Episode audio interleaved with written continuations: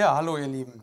Ich freue mich, dass ich heute Morgen wieder predigen darf an diesem Sonntag, ähm, sowohl online als auch dann heute Abend in dem Gottesdienst. Ähm, bevor ich anfange mit der Predigt, möchte ich noch ein kurzes Zeugnis mit euch teilen. Was, ähm, eine Sache, die ich diese Woche erlebt habe. Und äh, so wie Matthias meistens sagt, ähm, ja, seid mutig, äh, nehmt es für euer Leben auch an. Ich denke, das ist eine wichtige Sache. Und deswegen möchte ich es einfach am Anfang mit euch teilen, um Gott die Ehre zu geben. Äh, ich war diese Woche mit meiner Tochter bei meinen Eltern zu Besuch, Oma und Opa besucht. Und wir waren dann auf dem Rückweg, wir sind losgefahren und plötzlich, ähm, ich fahre auf der Landstraße irgendwas zwischen 70 und 100 und plötzlich kommt uns ein LKW entgegen. Also gar nicht so plötzlich, der kam schon lange entgegen, aber er kam uns entgegen und ich gucke noch so den Fahrer an und denke, er guckt mich auch an, fahre weiter, ohne mir was dabei zu denken. Und rechts geht es in so ein kleines Industriegebiet rein, an dem Heimatort von meinen Eltern. Und ich wusste, der LKW wird da gleich reinfahren wollen. Ich glaube, er hatte sogar geblinkt und fahre weiter. Und was ich aber nicht gedacht habe, ist, dass er jetzt anfangen wird, abzubiegen, in diesem Augenblick. Und ich war ungefähr 40, 50 Meter vor ihm, schön mit, wie gesagt, 70 bis 100 km/h, irgendwas dazwischen. Und er fährt einfach rüber, scheinbar ohne zu gucken. Wo ich noch dachte, wir hatten Blickkontakt. Und plötzlich steht ein LKW mitten auf der Straße vor uns. Und ich Vollbremsung und gleichzeitig gehupt. Und ähm, das habe ich ein Glück schon öfter mal geübt in letzter Zeit im Straßenverkehr. Ähm, Hupen und gleichzeitig bremsen ist eine gute Sache, kann ich jedem empfehlen, das auch zu üben. Man braucht es im Notfall. Und in dieser Situation war es so. Ich habe voll gehupt und voll gebremst, Vollbremse und beides gleichzeitig. Und dadurch hat der Lkw-Fahrer hochgeguckt, war völlig erschrocken und sieht, dass da ein Auto in Vollbremsung auf ihn zugeschossen kommt und hat ein Glück sofort gebremst. Dadurch konnte ich nach rechts im Bremsen noch weglenken und der stand mit seinem Führerhaus schon ein Stück weit in der Einfahrt drinne. Und mit dem ganzen äh, Lastzug, mit dem, mit dem Anhänger stand er quer auf der Straße. Also nach links hatte ich keine Chance, drumherum zu kommen, außer durch, äh, indem ich in den Graben fahre. Und so habe ich nach rechts gebremst und bin quasi auf die Einfahrt des, äh, ja, des Industriegebiets geschlittert und bin vorne um ihn herum über den Fahrradweg zwischen zwei Verkehrsinseln um ihn herum gekommen und konnte dann weiterfahren. Und er hat sich entschuldigt und ich bin weitergefahren. Und ich war, bin echt dankbar, auch im Nachhinein, dass wir diese Situation überstanden haben. Und natürlich kann in so einer Situation ziemlich viel passieren. Wenn man eine Sekunde, zwei Sekunden später losfährt, krache ich wahrscheinlich voll in diesen LKW rein. Und ich war super dankbar hinterher und habe äh, Gott gedankt und ja, einfach dieses Zeugnis wollte ich mit euch teilen, dass, dass Gott einfach mit uns ist, dass er uns bewahrt. Und wie gesagt, das wünsche ich euch auch. Und nehmt es auch für euch an. Ähm, nehmt es in Anspruch, dass, dass Gott mit euch ist und dass Gott euch bewahrt. Äh, jetzt möchte ich zu der Predigt kommen von heute. Und heute geht es in meiner Predigt um Gefühle als Maßstab unseres Lebens. Ähm, anfangen möchte ich direkt mit einer Bibelstelle. Und die steht in Jeremia 1 direkt im ersten Kapitel und ich lese die Verse 4 bis 6. Jeremia hat 2600 Jahre vor uns gelebt. Er war ein Prophet im Alten Testament und hier ist er noch ein, ein junger Mann, ein Jugendlicher und er wird von Gott angesprochen. Und so steht es hier auch ab Vers 4. Und das Wort des Herrn erging an mich folgendermaßen, sagt Jeremia. Ehe ich dich im Mutterleib gebildet habe, habe ich dich ersehen und bevor du aus dem Mutterschoß hervorkamst, habe ich dich geheiligt, zum Propheten für die Völker habe ich dich bestimmt. Da sprach ich, ach Herr, Herr, siehe, ich kann nicht reden, denn ich bin noch zu jung. Und diese Situation ähm, finde ich mega spannend. Hier kommt Gott und spricht etwas über Jeremia aus. Du bist für mich das Sprachrohr zu vielen Völkern. Also eine große Berufung, die Gott in diesem Moment ausgesprochen hat über Jeremia. Und Jeremias Reaktion, Herr, ich bin noch zu jung. Und ich kann mir das richtig gut vorstellen. Dieser junge Mann bekommt plötzlich so viel Verantwortung innerhalb von einem Moment auf seine Schultern, ähm, wie er es nie für möglich gehalten hatte. Damit hat er nicht gerechnet. Plötzlich kommt Gottes Stimme und sagt, äh, du sollst zu vielen Völkern sprechen. Zu, und das, was das alles beinhaltet, das wusste er natürlich erst nachhinein, aber es bedeutete zu Königen sprechen, zu vielen, vielen Menschen.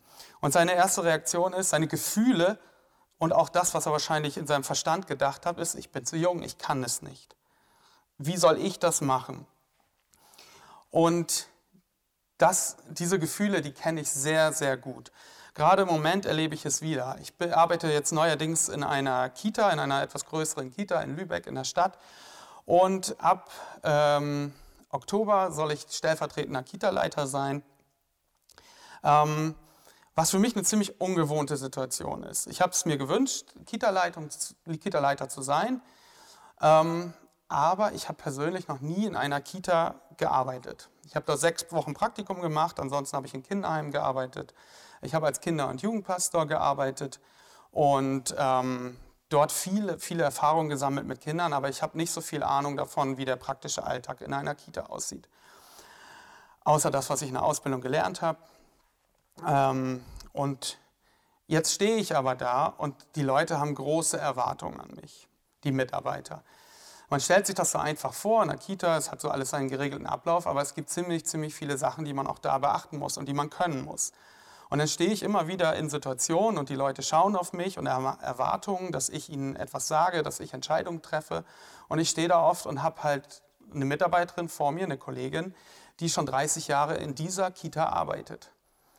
Und die mich dann immer wieder fragt, hast du da überhaupt Erfahrung? Hast du das überhaupt schon mal gemacht? Und ich stehe dann immer wieder in dieser Situation und da kommen natürlich Gefühle in mir hoch. Das Gefühl, bin ich überhaupt in der Lage dazu? Das Gefühl, ähm, habe ich ausreichende Kenntnisse? Ähm, macht das Sinn? Und so weiter. Und ich glaube, genau so eine Gefühle hatte Jeremia in dieser Situation auch. Also ein Stück weit, man fühlt sich manchmal überfordert. Und im nächsten Moment, vielleicht fünf Minuten später, denke ich so, ja, ich kann das. Und fünf Minuten später kommt wieder eine schwierige Situation und ich denke wieder, oh nee, wird das was? Kann ich das überhaupt? Und so sind unsere Gefühle in unserem Leben. Sie wechseln ständig. Einst, am nächsten Tag motiviert man sich wieder, man geht hin und sagt, ich habe das alles im Griff. Und dann passiert wieder eine Situation und dieses Ganze, was ich mir aufgebaut habe an Motivation, an Selbstvertrauen, wird wieder in Frage gestellt. Und es kommt wieder Angst, es kommt Unsicherheit. Vor ja, vor, vor einer gewissen Zeit hat Joscha hier mal in der Gemeinde gepredigt und hatte eine ganz ähnliche Situation geschildert, wo Joscha gesagt hat, dass er schon immer das Wort, oder nicht schon immer, aber dass er das Wort bekommen hat, dass er ein Lehrer ist. Und jetzt ist er auch Lehrer an der Schule. Und an schwierigen Tagen kamen immer wieder Zweifel, ist das das Richtige, kann ich das, hat er damals in einer Predigt schon mal bei uns gesagt. Und dann hat er gesagt, aber er stellt sich auf das Wort, er ist ein Lehrer. Und Joscha ist ein Lehrer, er ist ein sehr guter Lehrer. Von dem, was ich so mitkriege und auch das, was er so uns aus der Bibel erzählt, sehr gut. Und aber auch da, er hat genau diese Situation auch geschildert. Es kommen immer wieder Situationen, wo wir in Zweifeln kommen. Und unsere Gefühle sind so, dass wir jeden Tag, manchmal jede Minute etwas anderes fühlen. Und wenn wir schwierige Entscheidungen treffen, dann fühlt sich das mal gut an, eine, eine, eine Idee von einer Entscheidung, die wir haben. Und im nächsten Moment denken wir wieder, so ein Quatsch. Und das werde ich wohl nie schaffen. Und genauso war es bei Jeremia. Sein Gefühl und sein Verstand haben sogar das Gegenteil gesagt von dem, was Gott gesagt hat. Für Gott war es völlig klar, ähm, du wirst diese Person sein. Aber Jeremia hat sich überhaupt nicht so gefühlt. Und da ist Jeremia in der Bibel auch absolut nicht allein. Ich habe schon eben zwei Beispiele aus, aus unserer Zeit gesagt, aber auch in der Bibel gibt es so viele Personen. Petrus zum Beispiel, der sich als Versager gefühlt hat. Ich habe darüber auch schon mal hier gepredigt.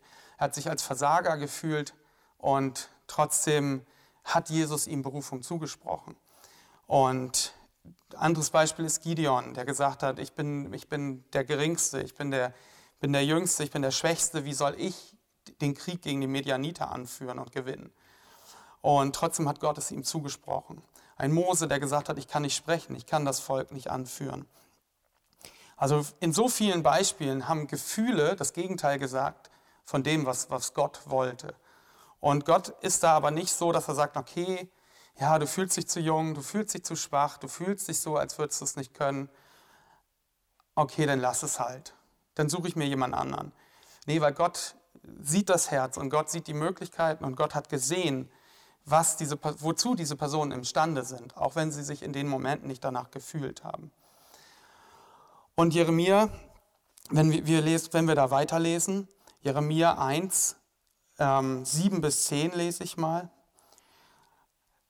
Aber der Herr sprach zu mir, sage nicht, ich bin zu jung, sondern du sollst zu allen hingehen, zu denen ich dich sende, und du sollst alles reden, was ich dir gebiete. Fürchte dich nicht vor ihnen, denn ich bin mit dir, um dich zu erretten, spricht der Herr. Und der Herr steckte seine Hand, er streckte seine Hand aus und rührte meinen Mund an, und der Herr sprach zu mir, siehe, ich lege meine Worte in deinen Mund. Siehe, ich setze dich am heutigen Tag über die Völker und über die Königreiche ein, um auszurotten und niederzureißen und um zu zerstören und abzubrechen, um zu bauen und zu pflanzen. Also Gott geht sogar noch einen Schritt weiter. Er sieht die Gefühle von Jeremia. Er sagt, du hast Angst, aber ich befähige dich. Und aber dieses Wort, was ich spreche und diesen Plan, den ich habe, der wird passieren. Und ich, er befähigt Jeremia und er geht sogar noch einen Schritt weiter. Er sagt, nicht nur, dass du zu vielen sprechen wirst, es wird auch noch immense Auswirkungen haben. Es wird Königreiche verändern, weil Gottes Wort äh, Kraft hat und diese, diese Kraft und diese Auswirkungen, die die Geschichte beeinflussen, die soll Jeremia weitergeben. Und wenn und Jeremia war so hatte so viel Weisheit, dass er sagt, Gott, okay, wenn du das sagst, dann mache ich's, dann gehe ich dafür. Und all das, was Gott gesagt hat, passiert im Nachhinein. Wenn Jeremia jetzt immer wieder darauf bestanden hätte und gesagt hätte, oh, ich bin zu jung, und nach jedem neuen Auftrag, den Gott ihm gegeben hätte, oder hat dann gesagt hätte, ah, ich bin zu jung, oh, nee, das kann ich auch nicht und ich habe Angst. Ich glaube, Gott hätte, na, Gott hätte keinen Nervenzusammenbruch gehabt, aber ich glaube, Gott wäre ziemlich gestresst gewesen. Und ich wäre wahrscheinlich an Gottes Stelle am Nervenzusammenbruch äh, zusammengebrochen, weil Gott hat diesen Plan und der Mensch hat Gefühle. Wir haben Gefühle. Aber wenn wir das tun, was, was Gott sagt, dann wird es genial. Das mit den Gefühlen, das ist so eine Sache. Ich selber, ich bin ein Mensch, der ziemlich stark nach Gefühlen lebt. Ähm, irgendwie bin ich so geprägt, ich weiß nicht, ob es durch unsere Gesellschaft ist, ob es unsere moderne Kultur ist. Mir ist es unglaublich wichtig, dass ich Spaß habe, dass es mir gut geht. Und so suche ich immer nach Entertainment und wenn ich mal einen Abend nichts vorhab, dann sind meine Gefühle gleich unruhig und ich fühle mich nicht gut. Und man muss irgendwie immer was Sinnvolles, was Tolles haben, was einem Spaß macht. Und ich habe da mal entdeckt, dass meine Eltern da ganz anders geprägt sind. Meine Eltern gucken eher, was kann ich heute schaffen, was kann ich heute machen. Sie sind wesentlich produktiver und wenn sie das alles erledigt haben, dann gönnen sie sich mal ein bisschen Spaß. Aber sie suchen irgendwie anders, sie haben einen anderen Fokus. Und die Frage ist daher, wovon lasse ich mich leiten? Ich habe jetzt Erfahrungen genannt, Prägung, aber wovon kann ich mich gut leiten lassen? Ich möchte noch mal ein Beispiel nennen. Wir hatten einen Jugendlichen bei uns in meiner Heimatgemeinde in Buchholz. Der ist regelmäßig zu einer Bibelschule gefahren nach Bad Gandersheim. Äh, zur Sommerbibelschule, zu besonderen Veranstaltungen dort. Und wenn er wiedergekommen ist, dann war er immer richtig begeistert. Und du hast richtig gemerkt, oh, er ist sowas von on fire und er ist richtig geflasht und er hat da was mega Geniales erlebt. Und er wollte sofort aus dieser Begeisterung heraus alles verändern. Vielleicht nicht alles, aber vieles. Also er wollte wirklich alles umbauen und die anderen waren ihm dann nicht begeistert genug und hat sich total ausgebremst gefühlt. Und dann waren meistens diese drei Wochen irgendwann vorbei und plötzlich war er kaum noch zu sehen oder er war nicht mehr so motiviert und war schwer einzubinden in den verschiedenen Bereichen. Und bis er dann wieder nach Bad Gandersheim gefahren ist und wieder so, so, so geflasht zurückkam und so begeistert. Und für uns war das immer schwierig als Jugendleitungsteam, damit umzugehen. Auf der einen Seite ist diese Begeisterung natürlich genial und es hat uns gefreut, dass er so eine tolle Zeit mit Gott hatte. Aber auf der anderen Seite dieses sehr gefühlsorientierte, dieses, diese, diese Begeisterung aus dem Gefühl heraus, hatte meistens keine Substanz. Also er war nicht lange am Ball. Und irgendwann ist es abgeflaut und dann hat er sich nicht mehr so begeistert gefühlt und er war auch nicht mehr viel dabei. Also er hat nicht mehr viel mitgearbeitet und war gefrustet, weil die anderen nicht genauso begeistert waren wie er. Und das sehe ich so ein bisschen, wenn wir unsere Entscheidungen, die wir treffen und unsere, unsere Mitarbeit in der Gemeinde von unseren Gefühlen abhängig machen, dann wird es meistens schwierig. Also wenn ich danach gehe, ob ich mich danach fühle, nach einem langen und anstrengenden Tag zu einer Dinnerparty zu gehen, würde ich wahrscheinlich, oder meine Gefühle würden wahrscheinlich eher sagen, setz dich oder leg dich aufs Sofa, genieß den Abend und jetzt noch, so, noch mal los, noch mal fertig machen, so viele Leute und, und, und. Das ist anstrengend. Also von meinen Gefühlen her würde ich vielleicht manchmal nicht hingehen. Oder auch zum Gottesdienst wäre ein ähnliches Beispiel. Aber so können wir nicht Gemeinde bauen. So können wir nicht Reich Gottes bauen, wenn wir nach unseren Gefühlen gehen. Wenn wir mal kommen, mal nicht, je nachdem. Heute fühle ich mich, heute fühle ich mich nicht. Da wäre keine Verlässlichkeit drin und da, ja, da, da würde ich mich nicht meiner Berufung entsprechend verhalten, sondern mein, meiner Gefühle entsprechend. Und ich mag Begeisterung. Ich mag Begeisterung, wenn wir, wenn wir von, von, mit Gott etwas erleben. Ähm, ich habe noch mal ein anderes Beispiel. Heute Morgen haben wir das gerade gehabt. Unsere kleine Tochter Zoe, die ist jetzt zehneinhalb Monate alt und sie ist gekrabbelt auf unserem Bett und sie hat uns, sie ist vor der, der Rückwand des Betts, die, äh, die Rückwand ist aus Holz, ist sie stehen geblieben und hat uns begeistert angeguckt und dadurch, dass sie uns irgendwie angeguckt hat, hat sie nochmal neue Begeisterung bekommen, hat sich gefreut und ist voller Elan wieder losgekrabbelt hatte dabei aber ganz vergessen, dass sie mit ihrem Kopf schon so dicht vor der Holzwand war und ist voll da reingerauscht mit dem Kopf, mit dem Gesicht voran, voll reingeknallt in diese Holzwand. Und da ähm, ist so die Frage, da hat sie sich natürlich oder ist sie von ihren Gefühlen so forsch gewesen und hat sich gar keine Gedanken gemacht.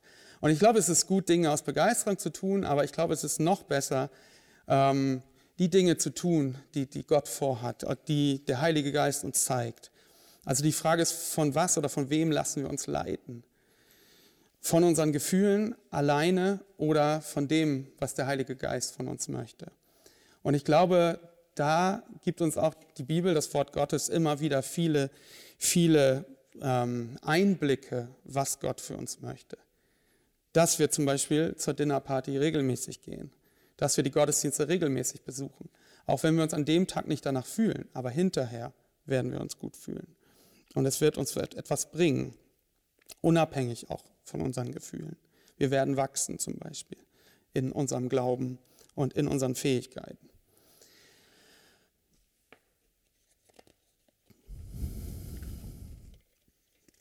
Joscha hat letzte Woche davon gesprochen, dass das alles neu wird. Gott macht etwas Neues. Und in unserem Leben wird etwas Neues passieren, ein neuer Aufbruch. Und da habe ich mich so gefragt, wie gehen wir mit dieser Predigt um? Zum Beispiel. Es war eine sehr gute Predigt. Ähm, ich habe sie sehr genossen und sie ist sehr motivierend und sehr, sehr stark. Und ähm, aber die Frage ist, wie gehen wir grundsätzlich, wie gehen wir mit Predigten um? Wenn ich da gefühlsmäßig rangehe, dann würde ich wahrscheinlich am nächsten Tag, wenn ich mit dem richtigen Bein aufgestanden bin, wenn ich gute Laune habe, dann sage ich, yes, es wird alles neu und in meinem Leben verändert sich alles und so vieles wird neu. Und ich werde aufhören zu rauchen und ich werde regelmäßig Bibel lesen und so weiter. Und jetzt klappt's. Und wenn ich am nächsten Tag vielleicht mit dem falschen Bein aufstehe, dann kann das vielleicht wieder ganz anders aussehen. Dann sagen meine Gefühle vielleicht wieder genau das Gegenteil. Ah, Mist, jetzt fühle ich mich schon wieder schlecht. Oh, ich war doch so begeistert gestern nach der Predigt. Und ist doch wieder alles beim Alten. Und ich habe gestern Abend doch noch eine Zigarette geraucht, obwohl ich damit aufhören wollte. Und irgendwie ist, fühlt sich das nicht gar nicht mehr so an, als wäre irgendwie alles neu. Ich möchte noch kurz, ähm, vielleicht kurz darüber eingehen, in Sachen Sucht, was ich über Sucht zum Beispiel gelernt habe, wo ich jetzt das Rauchen angesprochen habe. Ähm, gerade hier ist es wichtig, sich zu entscheiden, nachdem man wieder das Falsche gemacht hat. Häufig denken wir so, und es wird auch oft gesagt, man muss sich richtig entscheiden, man muss es richtig ernst nehmen. Und man ist dann motiviert und man hat wieder dieses Gefühl, ich möchte mich jetzt richtig entscheiden, ich höre jetzt damit auf. Aber die Frage ist eigentlich, welche Entscheidung triffst du das erste Mal, nachdem du es aus Versehen oder durch Schwäche oder wie auch immer wieder getan hast? Stehst du dann wieder auf? Entscheidest du dich dann immer noch gleich? Oder sagst du dann, nee, es klappt wohl doch nicht. Ich habe es wohl doch nicht geschafft. Und wenn dann die nächste Zigarette irgendwann kommt, sagst du dann immer noch, ich entscheide mich dafür. Und ich habe oft erlebt im, von, äh, im Leben von anderen und auch bei eigenen Gewohnheiten, die ich mir abgewöhnt habe, wenn ich dran geblieben bin und wenn ich nach dem vierten Mal hinfallen immer noch gesagt habe, nee, ich schaff's jetzt, dann wurde das Problem oder die, die Sucht oder das, was ich getan habe, immer weniger in meinem Leben. Und ich habe es irgendwann geschafft, es abzulegen. Und da kommt es eben nicht auf das momentane Gefühl drauf an, sondern auf die Entscheidung, die ich treffe. Und ob ich diese Entscheidung aufrechterhalte, auch wenn es mal schiefgegangen ist. Ich möchte nochmal zum Thema Gefühle ein Beispiel aus meinem Leben jetzt nennen. Ich habe, es gab eine, eine, letztens mal wieder eine Phase, wo ich, mich, wo ich meine Beziehung mit Gott reflektiert habe wo ich sie analysiert habe und wo ich von meinem Gefühl her gesagt habe, irgendwie fühle ich mich sehr weit weg von Gott. Ich habe äh, ein paar Tage keine stille Zeit mehr gehabt, keine persönliche Zeit mit Gott. Und irgendwie fühlte sich alles so weit weg an. Gott fühlte sich so weit weg an. Und die Beziehung zu Jesus war irgendwie nicht lebendig. Und ich habe dann gesagt, aber ich nehme jetzt kurz Zeit und habe gesagt, was steht in der Bibel?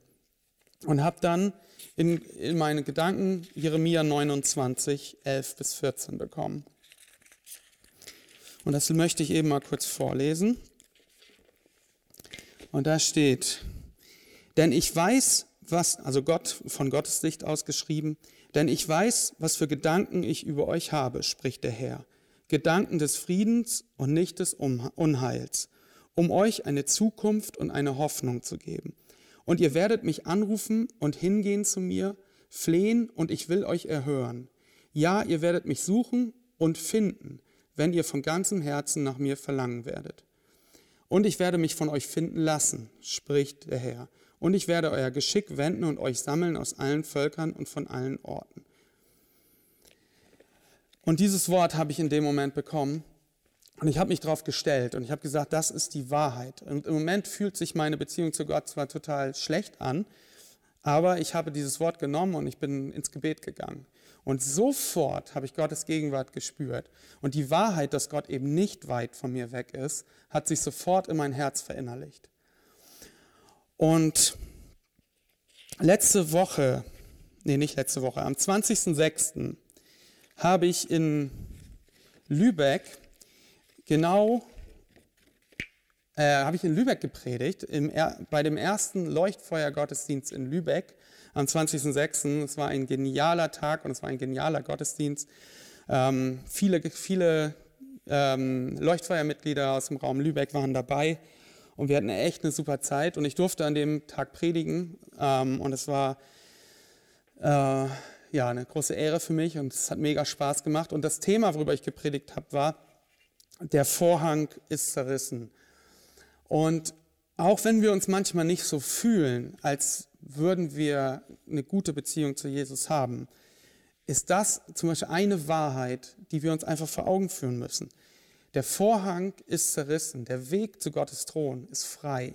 Wir dürfen, wie es in Hebräer steht, mit Freimütigkeit vor den Thron Gottes kommen, jederzeit. Und das ist zum Beispiel so eine Wahrheit, die wir uns vor Augen führen dürfen.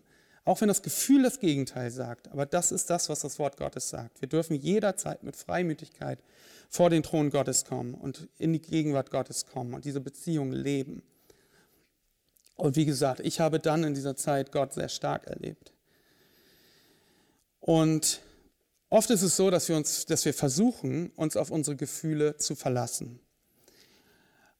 Aber meine Frau hat äh, beim Nachdenken über dieser Predigt, ich habe mit ihr darüber gesprochen, da so ein, so ein sehr passendes Bild, finde ich, dazu gefunden.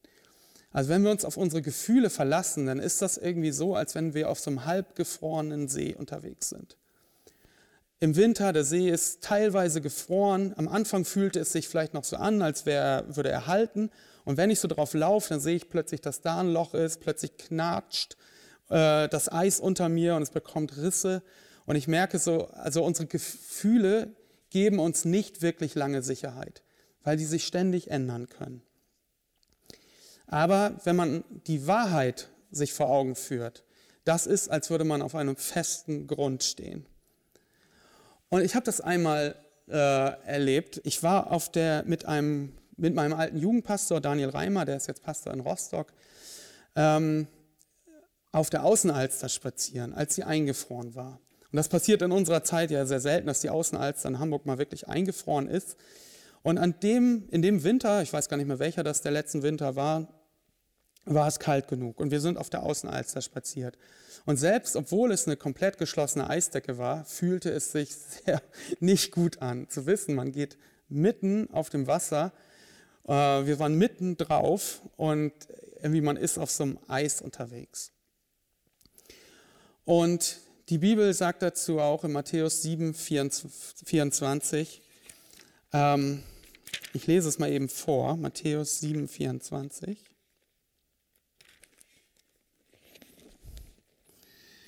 Ein jeder nun, der diese meine Worte hört und sie tut, den will ich mit einem klugen Mann vergleichen, der sein Haus auf den Felsen baute.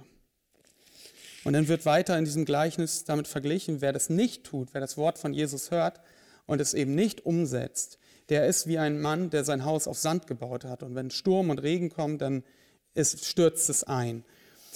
Und so ist es in dem Fall auch. Wenn wir uns auf unsere Gefühle verlassen, sind wir gefährdet. Dass das, was wir uns vorgenommen haben, wofür wir uns entschieden haben oder was wir, was wir glauben wollen, dass das ziemlich auf, auf einem ziemlich wackeligen Untergrund steht. Aber wenn wir uns auf das, was Jesus sagt, auf die Wahrheit stützen, dann steht unser Haus sicher und fest.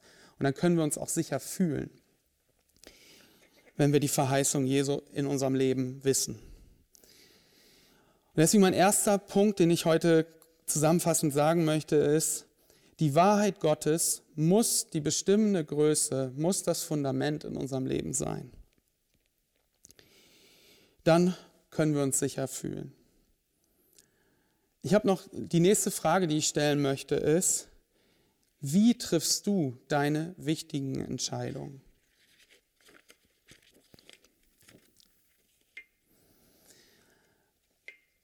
Ich möchte mal noch ein Beispiel aus meinem Leben erzählen. Das ist jetzt keine so wichtige Entscheidung, aber allgemein mal zum Thema, wie treffe ich Entscheidungen? Oft treffe ich auch Entscheidungen aus dem Gefühl heraus. Und es gibt Entscheidungen, die darf man, also viele Entscheidungen darfst du auch aus dem Gefühl heraus treffen und es wird, ähm, ja, es wird ein Ergebnis dabei rauskommen. Ob du hinterher damit zufrieden bist oder nicht, ist eine andere Frage. Aber es ist völlig legitim, nach seinem Gefühl zu entscheiden. Aber es ist auch nicht einfach. Ein ganz simples Beispiel. Manchmal stehe ich vor Tiefkühltruhe im Supermarkt und möchte mir eine Pizza aussuchen. Und ich stehe da und dann denke ich plötzlich auch auf Salami hätte ich Hunger, aber auch nicht so richtig. Und dann Spinat und Thunfisch und es, ich habe schon mal zehn Minuten vor so einem Regal gestanden und hinterher wusste ich immer noch nicht, welche ich am meisten mag im Moment, weil ich versucht habe zu spüren und herauszuspüren, welche würde mir heute am besten schmecken. Und am Ende nehme ich einfach irgendeine mit und wenn ich dann im Auto auf dem Nachhauseweg bin, denke ich so, oh, ich hätte doch lieber die andere nehmen sollen. Das fühlt sich jetzt irgendwie besser an. Oder beim Süßigkeitenregal ist es manchmal noch schlimmer. Da stehe ich manchmal vor diesem Regal und irgendwie nichts spricht mich so richtig an, weil ich suche das Perfekte. Ich möchte die perfekte Süßigkeit. Ich möchte heute eine Sache kaufen und essen und die soll aber wirklich perfekt sein. Und es kam schon mal vor, dass ich dann nach Hause gefahren bin und gar nichts gekauft hatte, weil irgendwie nichts so richtig das Perfekte war.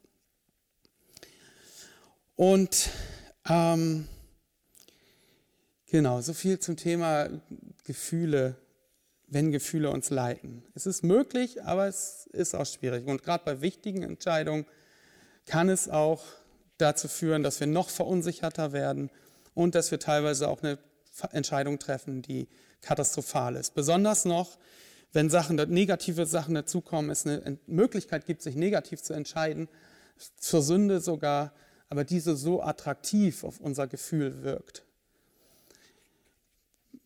Zu flirten mit jemandem, fremd zu gehen oder ähm, Alkohol zu trinken im Übermaß, weil man irgendwie sich dann völlig besäuft, weil es so ein tolles Gefühl ist in dem Moment. Das sind nur einige Beispiele, ähm, ja, was, was daraus werden kann, wenn wir nur danach gehen. Ähm, ich habe noch ein, zu, dem, zu dem nächsten Punkt, zu dem zweiten Punkt, möchte ich einen Satz weitergeben, den ich mal gehört habe, den ich ziemlich spannend finde. Der Vater von meinem besten Freund, Harald Sommerfeld, der ist in Berlin und leitet dort die, äh, die, die Organisation Gemeinsam für Berlin, der ist dort Pastor. Ähm, der hat mal eine Sache gesagt, die ich, die ich nicht vergessen habe, obwohl das schon bestimmt fast zehn Jahre her ist, dass ich das gehört habe von meinem besten Freund. Der hat gesagt, deine Entscheidungen von heute beeinflussen dein Leben und deine Gefühle in einem halben Jahr. Und das finde ich ziemlich spannend, gerade wenn wir bedenken, in was für einer Zeit wir im Moment leben. Wir leben in einer Instant-Gesellschaft. Wenn es uns schlecht geht, dann wollen wir meistens sofort eine Veränderung haben. Und wir überlegen sofort, so geht es mir auch, ich überlege sofort, wie kann es mir jetzt in diesem Moment besser gehen. Ich halte dieses schlechte Gefühl, ich fühle mich so niedergeschlagen und ich halte es nicht aus. Und ich denke, was mache ich in ein Schwimmbad, Wellness oder mir was Leckeres gönnen, was Leckeres kaufen, zu essen. Und ich überlege, wie komme ich jetzt an eine schnelle Lösung, dass es mir besser geht.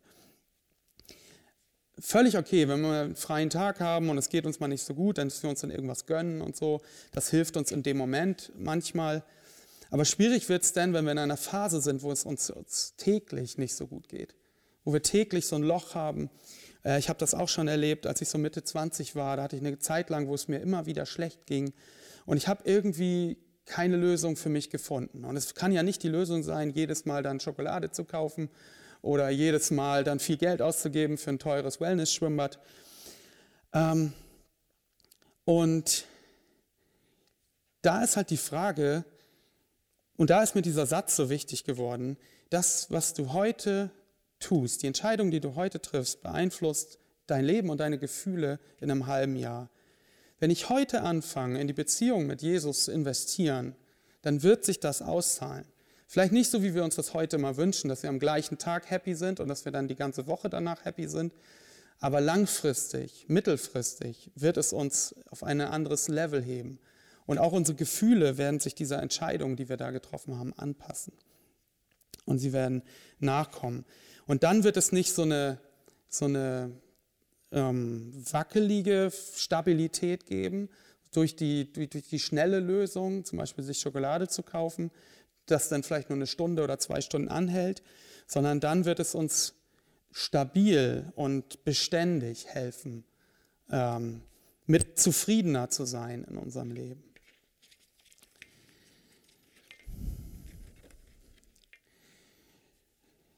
Wie ist es bei dir? Folgen Entscheidungen in deinem Leben deinen Gefühlen? Mein zweiter Punkt, den ich heute sagen möchte, den ich euch auch zusprechen möchte, ist, deine Gefühle folgen deinen Entscheidungen. Das ist der zweite Punkt, den ich hervorheben möchte. Und es ist, es ist Fakt, sowohl wenn ich richtige Entscheidungen treffe, als auch wenn ich falsche Entscheidungen treffe. Wie, wie oft denken wir noch an negative Entscheidungen, die wir in der Vergangenheit getan haben, und es beeinflusst uns heute, indem es uns heute runterzieht. Indem man sagt, hätte ich das damals bloß nicht getan. Am liebsten würde ich das aus meiner Biografie löschen. diese Situation, da habe ich es richtig verbockt. Und wir fühlen uns heute immer noch schlecht. Und da ist es gut, dass wir das an Jesus abgeben können und dass wir sagen können, da ist Vergebung da und ähm, ich, ich gucke nach vorne und ich, und ich lebe mit Jesus und ich bin rein und ich bin gerecht und das alles ist super. Aber genauso ist es auch bei den richtigen Entscheidungen. Wenn ich heute eine richtige Entscheidung treffe oder regelmäßig eine richtige Entscheidung treffe, dann werden die Gefühle folgen. Die Gefühle werden zufrieden dadurch, dass ich das Richtige tue. Und deswegen, ich war mal, oder deswegen bin ich nicht so begeistert von so einem Happy Clappy Gemeinden oder Happy Clappy Gottesdiensten oder auch Happy Clappy Situationen. Ich habe das einmal gehabt, da war ich auch Mitte 20 und hatte eine schwierige Phase, so eine Phase der Orientierungslosigkeit, die gleiche Phase, von der ich eben gesprochen habe.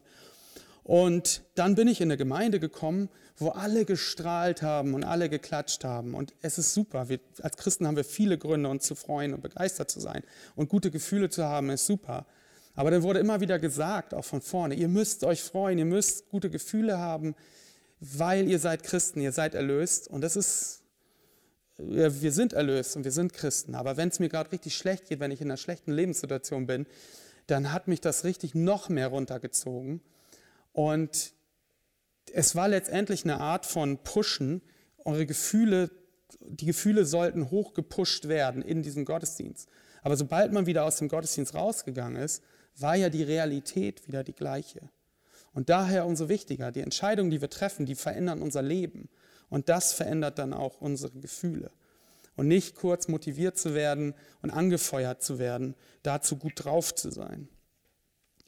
Und das Gleiche ist auch mit der Freude, die Paulus beschreibt. Wenn er zum Beispiel im Gefängnis ist, dann glaube ich nicht, dass er da die ganze Zeit hüpft und klatscht und ich bin so gut drauf und ich muss jetzt gut drauf sein und dass das so gezwungen ist, sondern ich glaube wirklich, dass das aus der Wahrheit heraus ist, die er erkannt hat und aus der Beziehung, die er mit Jesus hat.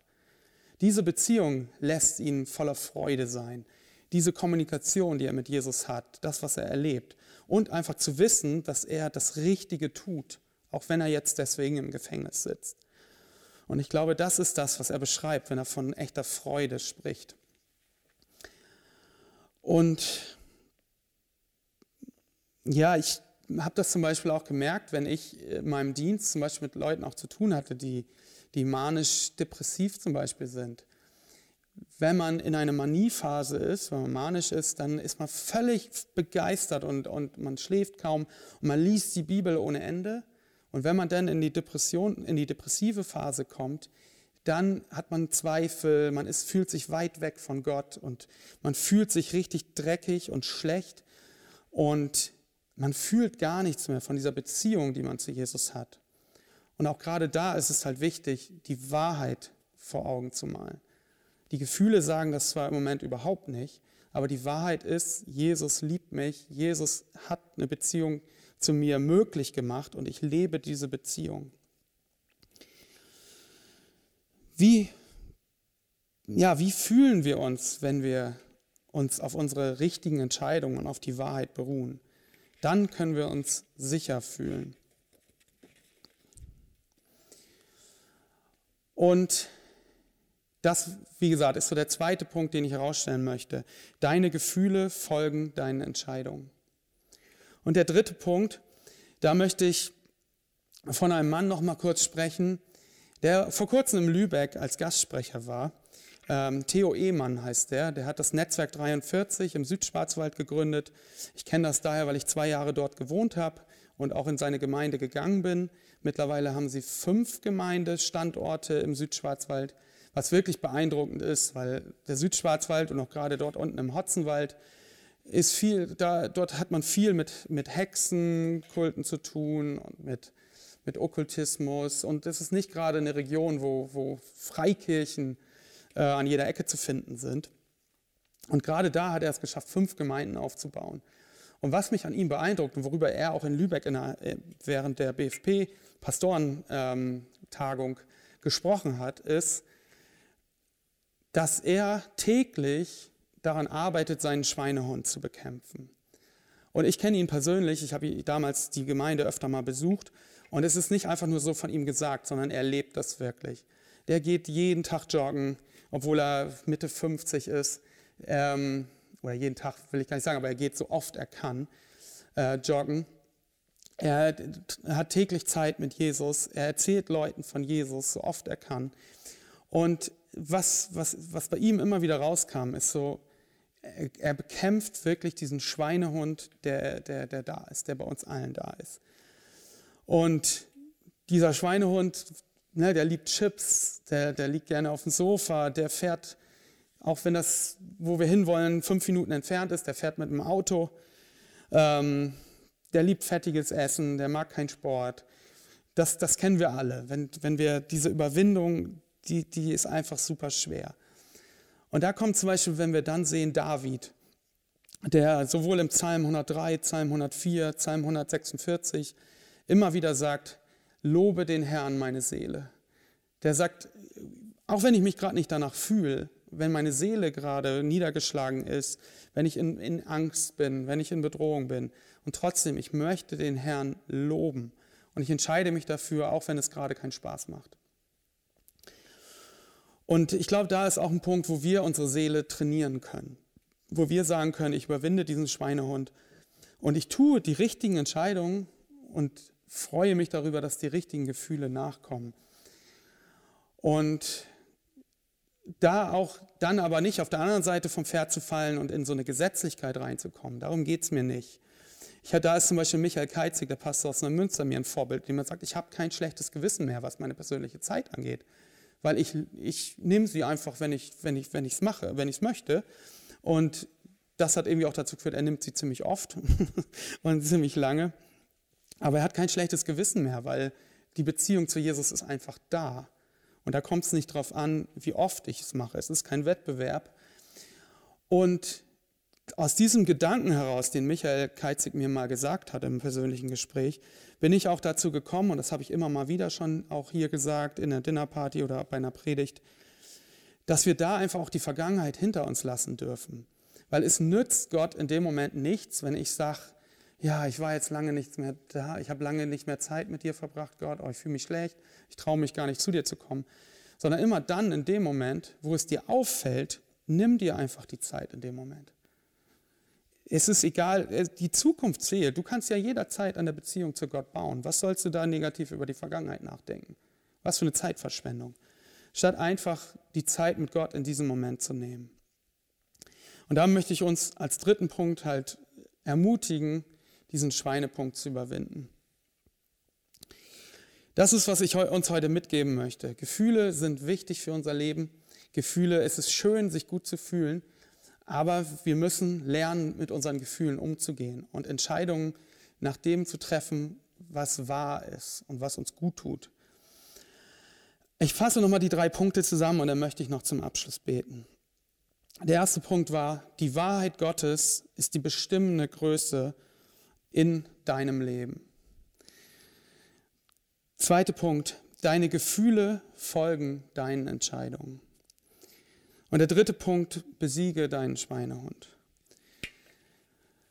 Ja, Jesus, ich danke dir einfach, dass du derjenige bist, der uns sieht und der uns kennt und der auch weiß, dass wir sehr, sehr schwankend sind, dass wir einfach sehr viel Halt brauchen auch. Und du gibst uns diesen Halt. Du sprichst uns Wahrheit zu. Du hast uns so viele Richtlinien gegeben, so viele Verheißungen für unser Leben. Du hilfst uns und du bist bei uns und du möchtest diese Beziehung zu uns leben. Und ich möchte einfach beten, dass du uns hilfst, die richtigen Entscheidungen zu treffen, die, die uns gut tun, die, die uns Zufriedenheit bringen.